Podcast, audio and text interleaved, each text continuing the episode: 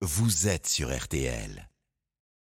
E égale M6 au carré avec Mac Lesguy sur RTL. Et oui, Mac nous apprend, nous explique les choses. C'est la science accessible à tous le dimanche sur RTL. Mac, bonjour. Bonjour Stéphane. Ce dimanche, vous nous reparlez d'intelligence artificielle qui vient au secours des femmes qui souffrent d'endométriose. Alors, quel est le rapport?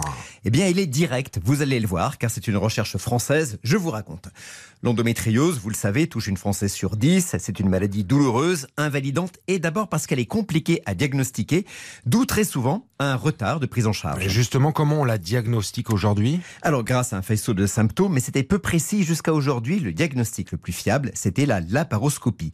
On fait un trou dans le bas du ventre de la patiente pour aller observer la cavité pelvienne, car c'est là, chez les personnes souffrant d'endométriose, que se développe également l'endomètre, cette fine membrane qui, normalement, n'apparaît qu'à l'intérieur de l'utérus et disparaît à intervalles réguliers lors des menstruations. Donc, si je comprends bien, c'est quand même une intervention chirurgicale pour un simple diagnostic. Exactement. Et le résultat, c'est que l'endométriose met aujourd'hui 8 à 12 ans en moyenne avant d'être diagnostiquée. Alors depuis longtemps, les chercheurs ont cherché dans le sang, dans la salive, des marqueurs biologiques, des molécules qui seraient caractéristiques de la présence de l'endométriose. Et ils se sont notamment focalisés sur l'analyse des micro-ARN. Ça a à voir avec l'ARN messager des vaccins contre le Covid Alors presque, mais pas tout à fait. Les micro-ARN, ce sont des petits morceaux d'ARN qui ne vont pas se traduire par des protéines, comme c'est le cas de l'ARN messager. Ces micro-ARN, eux, qui sont tout petits, 22 paires de bases, d'où leur nom, vont donner des ordres d'expression ou d'inhibition aux ARN messagers. D'où le fait qu'on en trouve plein dans tous les tissus du corps, et de là, dans le sang et dans la salive. Et on a trouvé, Mac, un micro-ARN spécifique de l'endométriose. Alors c'est là que ça devient fascinant. On connaît aujourd'hui à peu près plus de 2500 micro-ARN différents.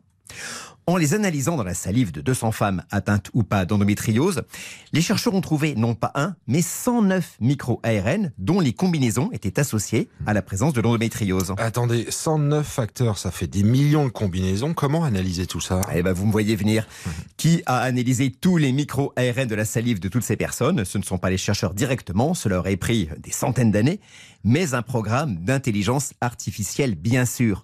Programme qui peut désormais prédire si une femme ou non dans sa salive un de ces cocktails de micro-ARN associés à la présence de l'endométriose, y compris dans ses formes les plus précoces. Et du coup, c'est fiable? Eh oui, on est au-dessus, tenez-vous bien, de 95% de fiabilité.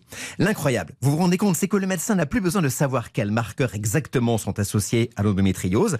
C'est l'intelligence artificielle qui le détermine, un peu comme elle peut aujourd'hui reconnaître un visage.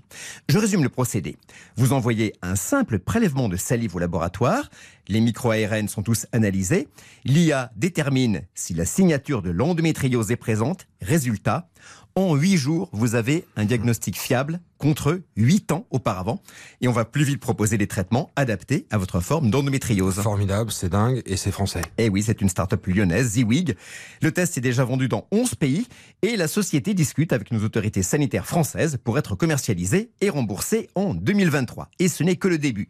Derrière l'endométriose, on va pouvoir mieux diagnostiquer l'infertilité souvent associée à celle-ci et bien d'autres pathologies gynécologiques comme le cancer des ovaires. Elle est pas belle la science? Bon dimanche Elle est très très belle la science, bien expliquée comme tous les dimanches matins sur RTL par Mac Lesguy. Le rendez-vous, vous podcastez, vous réécoutez quand vous le souhaitez directement sur rtl.fr.